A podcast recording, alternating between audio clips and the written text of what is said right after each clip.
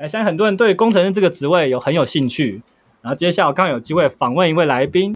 他也是从非本科转职到工程师这个职位的。来，我们欢迎来宾马克思。好，大家好，我是马克思。然后马克思要不要稍微介绍一下自己本来的科系，让大家知道一下，就是你是什么从什么科系转换到工程师这个领域的？我是运动健康学系毕业，对，运动健康学系是蛮特别的系，这是我第一次听到。哎，能说一下这个系主要是在学跟除了运动什么东西相关的吗？就是什么细项这样子，大概介绍一下。他他这个系其实算是有点比较新的一个领域啊，就是相比其他其他科系来说，然后。其实我们学的东西还蛮蛮杂的，因为呃，听中文就是说运动健康学系，以中文听起来其实听不太，就是不太懂他在做什么。可是他的英文其实是啊、，King Kinesiology，对，就是 K I N E S I O L O G Y。那我们上的课其实有，包含说了解一些。人体的构造啊，像我们有修解剖学，然后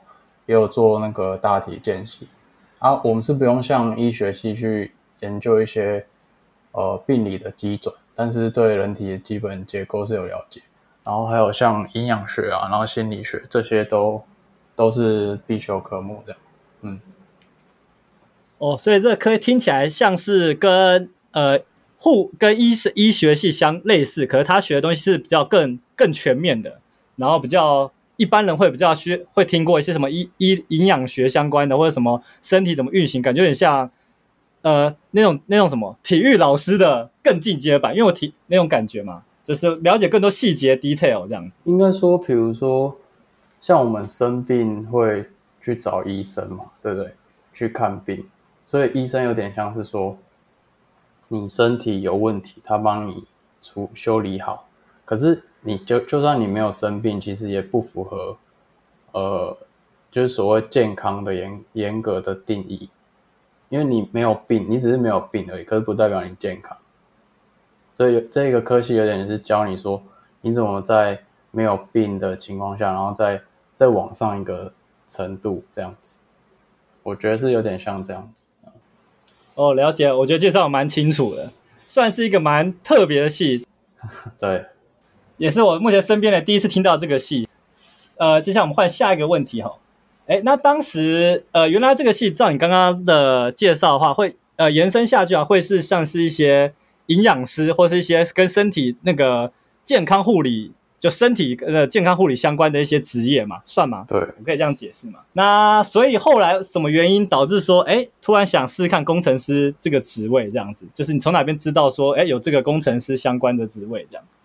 呃，我当工程师其实有一点像是因缘际会啊，就是我没有，我我自己觉得我自己我跟其他转职的的人。转职工程师的人比较不太一样，因为我听过其他转职的人，比较大多数的人是去上课，就是去去去上那种呃资测会啊什么的。那其他这课程可能就跟上班一样，可能一天要上七八个小时啊，然后可能就一到五，就跟高中上课一样，就非常长，然后很密集这样。那我觉得说，呃，一个假设你原本是没有写程式，然后你突然决定说你要去一每天学七八个小时的程式，它这个就是变化是很大，所以它一定有一个明确的动机和目标。有点像是，比如说你原本是零，你完全不是这个领域，可是你突然一瞬间就你就说哦好，我决定要去做这件事，然后我就一天要写七八个小时的程式。可是我比较不一样，是我只是。呃，我我说我第一次写程式的的经验好了。我第一次写程式是因为我那个时候硕士的论文要用一个统计的软体，然后它这个统计软体的那个授权的费用很贵啊，我记得是要十几万块。然后我没有我没有那么多钱，而且我也不想为为了那个 硕士论文花十几万块去买那个统计软体。然后那时候我就在网络上找说，这一个统计方法，它就是叫那个 AHP，就多阶层的决策分析。然后这 AHP 法有没有什么？有没有什么？就是网络上免费的一些资源可以帮你计算出这个统计结果？然后我记得我刚好找到一个是，呃，好像是台大生科还是什么，反正就是一个台大的教授，他有一个就是免费的软体，然后它是它是用那个 V B Visual Basic 写的。而且它是公开程式嘛，有有点像是，也不算开源，反正它就是一个免费软体，然后让你下载这样。然后我下载之后，就是有，就是因为那时候我完全不会嘛，所以我我是去那个图书馆借借很多 VB 的书，然后还有那个有那个朋朋友是念那个资工的，然后。就问他这样，然后我就慢慢改，慢慢改，然后最后才才那个就做出我要的东西。所以这是我第一次写程式的经验。然后后面包含像那个帮系上就是做那个网页啊，然后因为我那时候在系办工读，然后帮系上做网页，然后还有朋友就接案，然后就找我去一起做这样，所以我有点像是一个。慢慢慢慢就一直接触这些东西，然后这些东西这些技能就写程式就慢慢学，然后就那时候毕业嘛，因为我们这个科系其实毕业之后可能是做一些比如说研究助理啊，或是或是一些什么公家机关什么之类的，因为他这科比较尴尬是他这科系其实你说营养师那个好像其实要特定科系才可以去考。所以我记得我们是不行，我们只是很知道个大概而已。所以那时候我也觉得说，我这个科好像不太好找工作。然后我就说啊，我就想说，不然我好像会写程式，然后也是朋友介绍，然后就第一份工作就是去当那个工程师这样子。哦，所以 所以最早是你有个很明确的需求，就是你的硕士论文需要算一个。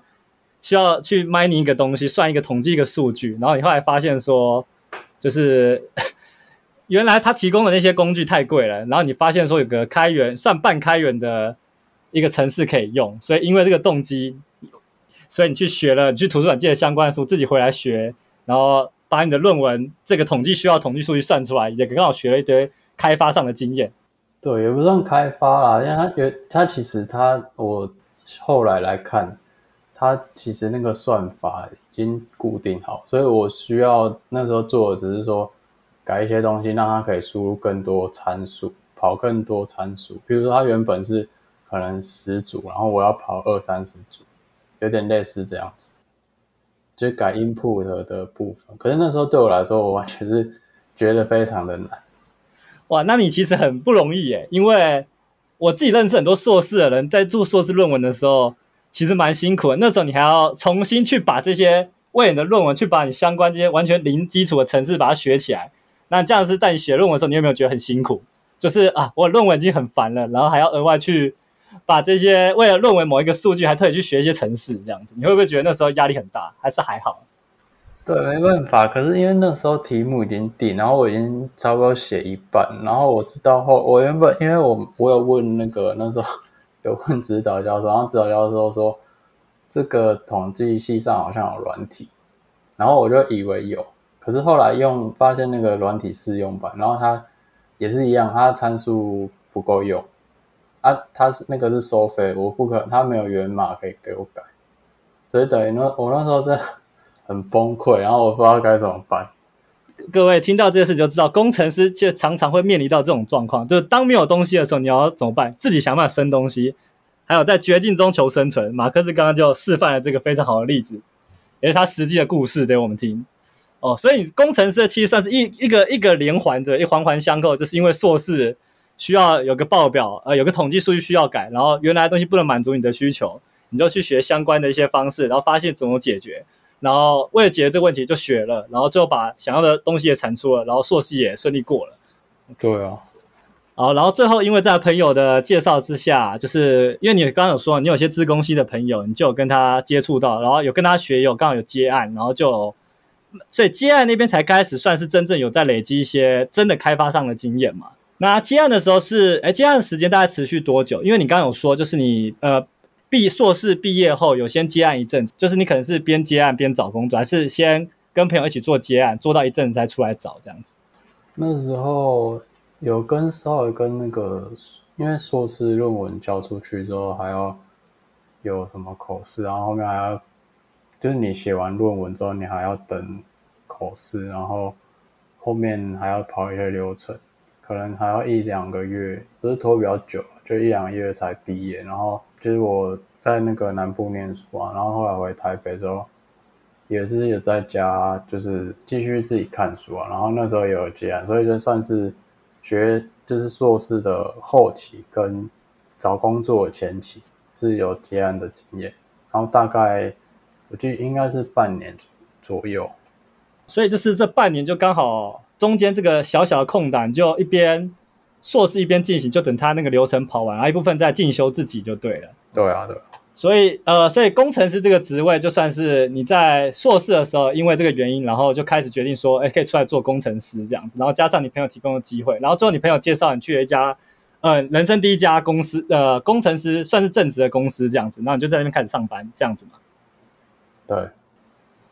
那那时候，那进来这时候知道工程师这个工作后，虽然你比较特别，我觉得你比较特别，因为你是有明确的需求才决定，你不跟多数人不太一样。因为我目前在。很多网上资讯，有些人会选择做工程师，因为他可能觉得薪资比较好，跟一些各方面的被取代性相对起来比较没那么高，所以决定。可是你比较像是说，因为你在硕士论文发现了，所以这个担心你觉得可以出来当工作，也算是一个你觉得可以做的事情吧。否则应该多少有点兴趣吧？嗯，其实那时候还没有工作过，我也不知道有没有兴趣。只是以我当时的经验来看，就是不讨厌写程式啊。就我觉得可以试试看，OK，所以就觉得可以试试看就对了。那哎，那最后在工作过程中嘛，然后因为随着你真的进入这个领域了，那你有有有后来发现有很多说，哎，不止后端工程师，也有前端工程师，也也有硬体的工程师，反正各方面的时候。不过我们这边主要想说，哎，那你最后为什么选择走后端工程师的原因呢？嗯。其实我也没有做什么选择，因为我那时候第一份工作，他们其实是没有分前后端，就是都要做。然后，呃，我现在是我第二份工作，然后我进来的时候，其实他也没有说他是后端还是前端，因为我那时候应征的时候，他职缺是写软体工程师，他没有说后端，只是他刚好要的东西。偏后端吧，然后我刚好也第一份工作也有接触，所以我就进来这样。嗯，我没有什么选择呀，我没有我没有做过什么选择。如果说今天我突然不做，可能不做 Web，然后卡去写那个 APP 或是其他东西，那可能才是我一个比较明确的选择。但是我目前没有，就是一路顺顺顺的走过来。哦，就是顺着这个。也不算机遇啦，顺着这个就是随着先让它随随风飘逸就对了。就是工作刚好接触到的东西，这也是种蛮蛮有趣的机会。因为当时我自己也是，虽然我第一份工作也算是也是这种这种状况，可是它主要是后端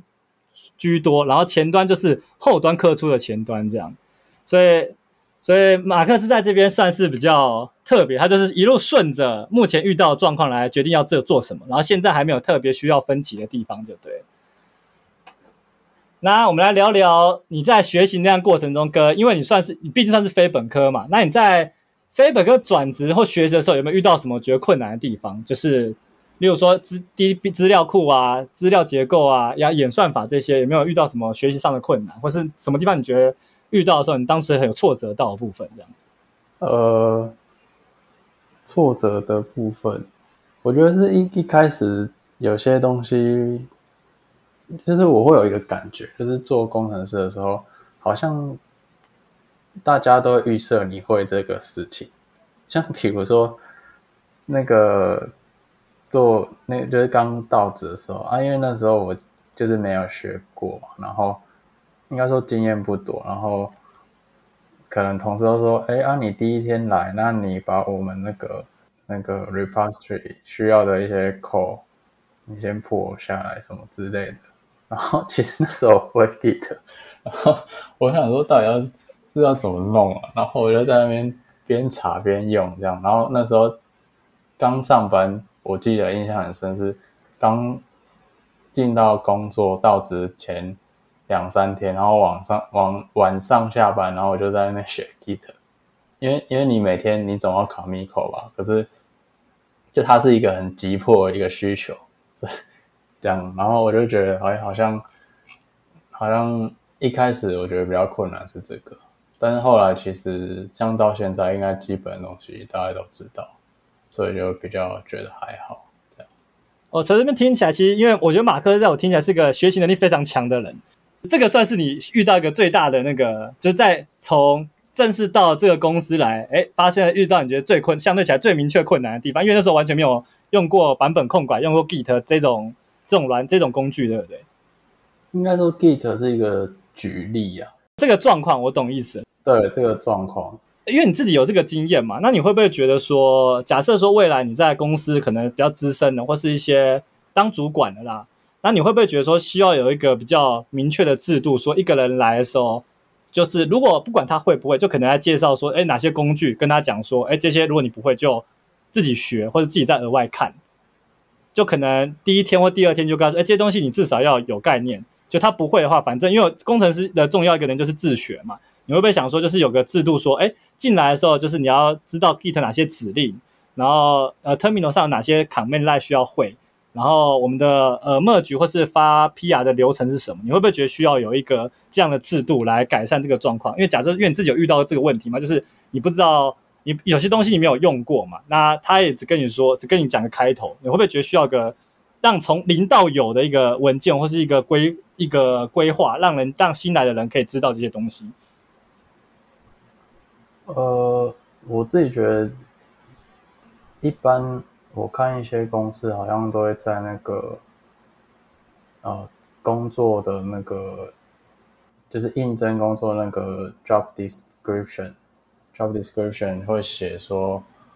他需要哪些 tech stack，有些会写比较细啊。有些会就就是写比较笼统，但是有些写比较好，他会写比较细，所以其实大部分都知道，大部分应该你会自己知道说他需要什么。什么技能这样。然后如果是到职的话，我觉得这也不用到全部都要写文件啊，只是你可能一开始的话。比如说前面一个礼拜，你可能也会有人带你，比如说建环境什么的，那其实他就大概知道说你哪一边是，就你，因为他建环境大概就是把你平常除了写程式以外，你开发流程的东西都用过一遍，就跑一遍嘛，类似这样。那其实过程你要用到什么，你自己就要知道，你就要去学。对哦，蛮有道理的，确实，因为很多，不过也是有些真才上面，有些那个面试要，就是真人要求上面也是写的很不清楚啊。因为我自己还有遇过那种，明明应征后端工程，他前面跟你说你要会写，你要会写 Vue.js 跟 React，就是那个乱写一通。不过马克刚刚说的蛮好的，就是你要知道，你去找一个工作的时候，你要去看上面有什么基本技能是你必须会的。对。然后你你要先会这些东西，或者有了解这些东西，你再去面试这家公司，对你来说比较有帮助。可是我觉得有些人是，因为其实有些东西不一定是说每家公司都通用的东西，你可能上了在，你有把握说你上的时候很快就可以上手，或是有个基本从到有六十分、七十分的程度的时候再去，我觉得也可以。我自己的经验是有碰到说，呃，因为我自己有，我现在之前有份工作是，他进来的时候会有一份完整的新人训练，然后会跟你说你需要会哪些东西，那 terminal 哪些指令要怎么做，他会利用一些网络上的一些工具或一些。跟你说，哎，这些指这时候要下什么指令，然后这时候怎么下 PR，然后或是有个情境跟你说，我现在有一些 Linux，呃，我在 Terminal 上面有哪些档案，我想找出呃哪几种规符合哪几种规格的档案，然后就跟你说用这些工具跟你说你要去去让你练，强制让你练习那些你在工作上可能真的会碰到的指令。我觉得这些还不错。然后这个这些连接我可以过手找一下附在我们的那个 Keynote 上面。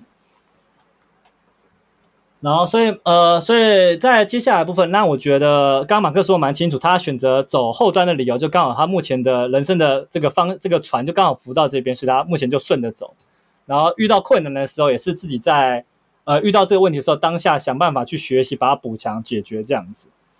所以这边可以知道说，工程师在遇到困难的时候，就是要想办法去解决这个问题，而不是说，哎，这个问题装作没看到，这件事非常重要，大家要记得。或者遇到困难的时候，要提要举手，取出跟他说：“哎，我需要帮忙了。”不要自己埋头苦干这样。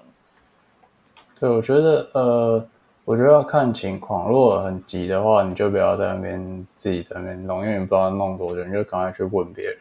那如果像比较不急的话，很多时候我自己是会选择自己学啊。对，就不要不要再不会去问别人。因为自己学其实有个问，自己学最好的方式，因为你会，他会经验值会一百趴传传承到你自己身上。我自己是这样觉得。应该说别，因为你自己学过程，你一开始你会从不会到会，一开始其实是很痛苦，因为你完全不知道这个东西它的架构是什么。可是你别人教你的话，就他会直接跟你讲结果。所以你中等于是你中间其实很多东西。你会跳过，但你自己学的话，你等于是你会吸收到很多旁边的，虽然不是直接跟你问题有关，可是你会大概知道它是，就是旁边的一些边边角角，你会稍微看看过，这样这是好处啊。但是它就比较花时间。我觉得这边就可以讲类似这种叫做痛的过程，你有真的下去做，你就有痛过，所以你知道说哪些东西会踩到雷。然后，如果人家只跟你讲直接讲解答的话，你就会不知道这些雷。等到你真的遇到的时候，你还是要花这些时间去把这些抓回来。对，对。不过我有个看法是说，假设说这东西我觉得没有价值，或是说这东西其实就是对你来说没有帮助，那有些东西直接问最快了。就例如，可可是我一时间想不到一个好例子。你说没有没有价值是？就是例如说有个东西可能就是说。例如说，想找个哪个东西在哪里好了。哦，没有，我意思是，应该是这样讲，就是有些东西它是没有没有一个通用的规则。比如说，比如说商商业上或业，比如说你看到一段程式，然后它可能有一个计算的算法，然后它有可能只是单纯说 PM 这样子定，所以它的商业逻辑就是这样子写。那这种东西当然是直接问。或者是甚至你应该写注解，但是如果是其他的东西，比如说呃，一直想不到例子，反正就是它假设是一个有一个有个脉络、有个架构的东西，对，有一个普遍的标准的话，那这种东西就有就有学，就可以自己学。对哦，就这样就会感觉到自己吸收了这个经验后，逐渐在成长的感觉嘛。就是你会知道这个脉络什么，为什么要这么做，然后怎么这样，为什么这样设计，这样这种感觉就逐渐进步，这样算是嘛？我可以这样说吗？对啊。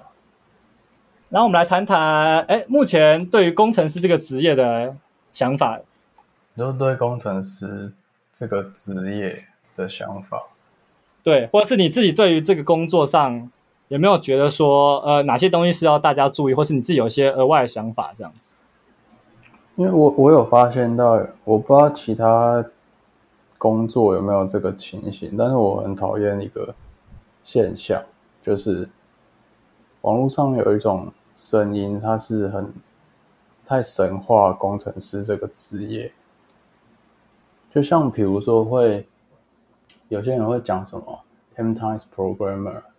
就是说，你一个打十个这样，就感觉很像是说你好像当工程师、当软体工程一定要是好像天生奇才，或者说你从小就已经立定志向要写程式改变世界。你不可以是，你不可以半夜半路转职，这样因为这样不纯，或是说你不可以怎么样怎么样。然后平庸的人就是不配不配做这个工作之类，因为我。觉得这种想法会会让，因为我觉得大部分人其实都是大部分领域其实顶尖的人都是少数，那其实占大多数的人一定是比较呃算是大众，比较平庸。那我觉得这种心态会把很多人都会带到一种很焦虑的心理状态，因为像我记得，呃，我记得好像是 Node.js 的作者还是什么，我有点忘记，不太确定。反正就是一个也是很厉害的。那像这种是大家就是公认的，就是大神嘛，对不对？那但是我记得他讲过一句话，他说：“呃，I'm not a real programmer。”他说他。他以前他讲过一个小故事，说他以前在工作的时候，然后有一次好像在 debug 那个 AJAX 的问题，然后刚好就有几个同事就看着他在那边 debug，然后突然他好像忘记怎么怎么写，就是他忘突然忘，因为他可能太久没用了什么，反正就忘记那个语法怎么用，然后他就很紧张，他就有点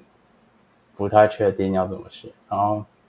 还好最后是有找到问题，然后他就觉得松一口气，就是没有被大家发现说他其实不会写 JavaScript，其实不太会写这样。所以我觉得就是像这种，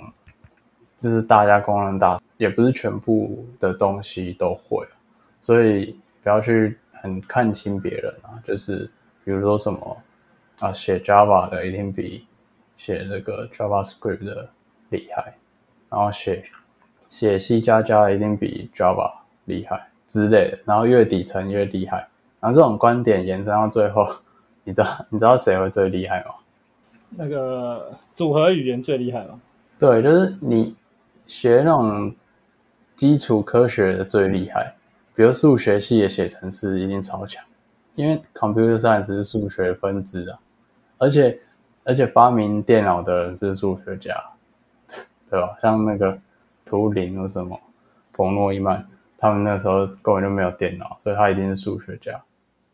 他只有自己最烂，我就烂。他连那个可能弹钢琴的来写程式也比我强，因为他手指比较灵活，他打字比较快。这样，对，我是所以我觉得，其实我自己觉得，呃，工程师其实这工作啊，大部分的人。可能有一小部分呢，他是可能是科学家，他研究的是很难的问题。可是大部分其实没有到真的很 rocket science，就是真的很很难。反而我觉得是大部分其实更像是那个呃手工艺，比如说比如说像国外不是会讲那个软体工程师的工匠精神，对，像 craftsman。那我觉得这个东西是。它这系统其实很传神，就你写程式其实更像是修理东西，然后比如说做，比如说木工或什么之类，它有时候是强调你的不一定是知识，反而是你这种你熟熟练你的熟练度之类的。那我再讲一个比喻，就是说，比如说像那个。嗯，以前不是有那个第二次工业革命，他那时候其实不是有那个纺织业、纺织工人兴起嘛？那现在是数位革命，他就是软体工程师，你不觉得很像吗？他那时候纺织业也是高科技啊，那个时候的人看，他现在我们看觉得他是传产。那你如果等到在可能呃一百年后看。那现在软体工程师是不是也是传产？我自己觉得很类似啊，所以我觉得说不要因为就是没有去没有精通那种很很高深的或者很新潮的东西，就觉得很焦虑，因为没有人什么都会啊。但我自己觉得说，如果你我自己有这个想法，反而会我会知道说我自己能力在哪边，然后我下一步要做什么，我要学什么东西。那我在过程反而是比以前更有耐心的，不然你对未来那种软体工程师对未来那种焦焦虑感，对知识的那种焦虑感太强的话，其实很折磨人了。那我觉得，那这样可能这个工作做不久。我完全同意马克说的话。我觉得，呃，他刚刚就有提到说，就是我觉得可以算是说，呃，其实大部分的人。一般的工程师都是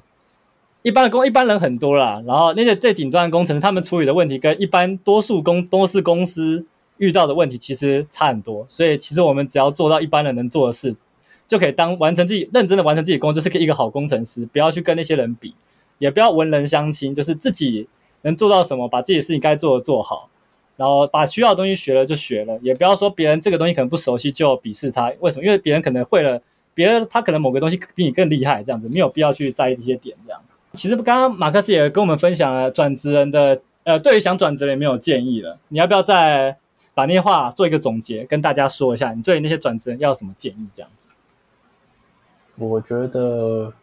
我给两个，我自己觉得啦，就是我现在看我以前，如果说。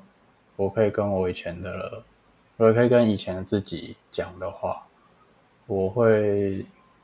提到两点。第一个是啊、学习上的建议，然后第二个是那种比较偏心态上的。那学习上，我觉得你我可以花更多时间去学习那种比较偏向原理的原理的东西。我举个例子哦，比如说我们知道说三角形的那个。内角和是一百八十度，对吧？那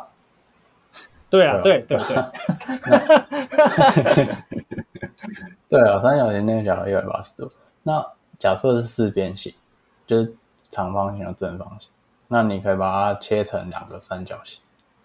对吧？所以它就是是那个三百六十度，就两个三角形一百八乘二，那呃五边形可以切三个三角形。那六边形切四个三角形，所以你你学到哦，三角形圆内角一百八十度，这是原理，那你就可以应用在很多东西上。所以那如果套到程式上的话，比如说像那个现在不是会有那种什么分布式的系统嘛？其实它如果微观来看，其实它就是很像一个 CPU。比如 CPU 我们构造上那个 cache 应该是叫。呃，memory hierarchy 吧，反正就是 cache level。比如说你，你 CPU L1 cache 跟 L2 cache，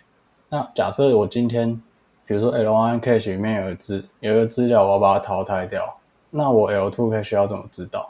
所以它其实跟分布式的那种概念是一样。所以你去学一些微观的原理性的东西，其实它可以套到一些。现在你看，你觉得很很高大上、很新潮的东西，可是它其实原理是一样。所以我觉得，如果你是对工作上的一些基础的技能，你已经可以应付了，你已经可以就是上手你现在工作，那你你可以花一点时间在原理上的东西。虽然他可能短时间看，可能你你学完之后，你隔天去上班，你你感觉也没有比较厉害，可是，在某些时候。你会突然发觉到说，这个东西是它的概念是你之前学过的，那那个瞬间是很有成就感。对，这是学习上的建议。那第二个是就是心态上的建议，其实跟我刚才对那个工程师的这个工作想法是一样。因为我自己的话，像我以前呃刚入行的时候。就没那种经验嘛，所以我很自然就会去看那些比较厉害的人的经历。可是现在其实我反而不太会看这种东西，因为我觉得说，不要去迷恋那种高手成长的过程，因为就算我跟他经历一样事情，然后做一样的的事，然后我也不一定跟他一样。我我意思不是说，呃，我比他笨或者比他聪明。而是说，其实没有什么方法可以保证，保证让你可以成为某个人。像像我表哥，他是呃，他应该大我二十岁以上，然后他是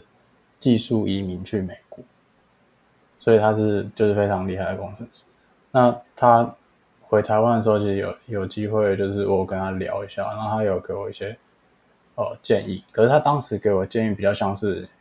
学习上的建议，那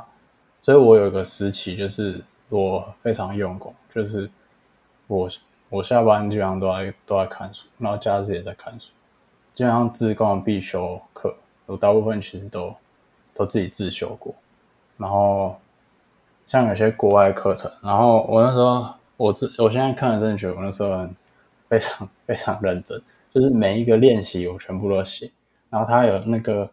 比如说一堂课他有那个 assignment，然后那 assignment 一个可能都要就是一个小小 project，然后可能你要写。写十个小时左右，然后那时候要花一个假日都在写那个东西，然后我还把那个他考期中考期末考考卷印出来写。可是那时候我真的觉得好累哦，就是你感觉好像你你再怎么看，你就是你还是离很多东西，你还是离你目标很远，因为太多东西要学，根本你根本就学不完。你去看那种网络上那种什么 developer roadmap，是真的。那个，不要说不要说两三年，不要说大资工系四年，你可能要花，也许十年吧，你才敢说，你还不一定敢说你精通，你可能只是知道而已。所以我才觉得说，有时候，当然我们知道说你，你工程师都很强调说学习，就努力学习，可是努力这种事情，呃，我自己。现在啊，其实不会只关注说我做什么，就我不会只关注说我我完成什么事情这种外在的外在的活动的层面，反而我会反而我会在更多关注我心里的感觉，就是你留有一点那种保留一点学习的欲望到明天，这样你将明天你才会其实持续的期待去做这件事情，而不是说你。每天都把逼逼着自己逼得很紧，因为真的太多东西要学，你这样真的撑不久。你要知道说哪些事情是可以激励你自己，然后哪些事情是会给你带来压力。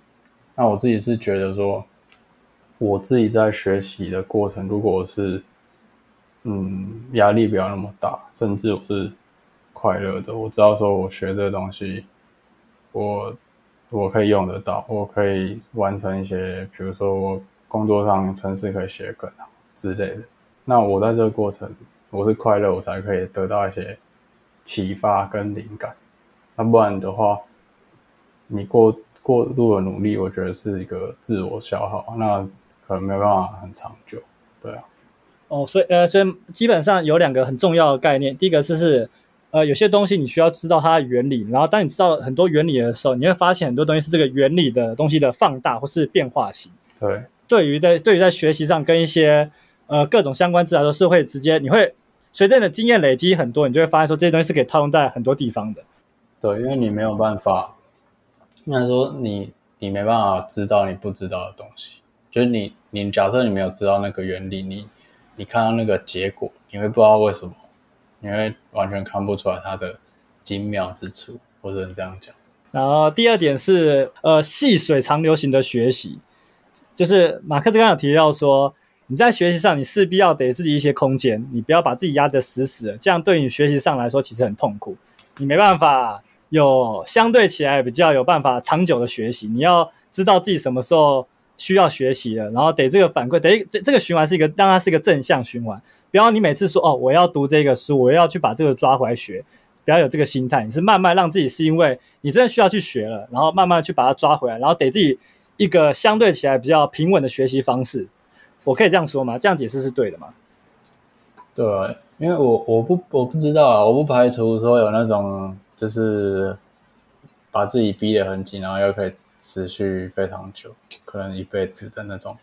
可能是他是。就是真的是工程师的奇才吧，可是我自己看到很多人，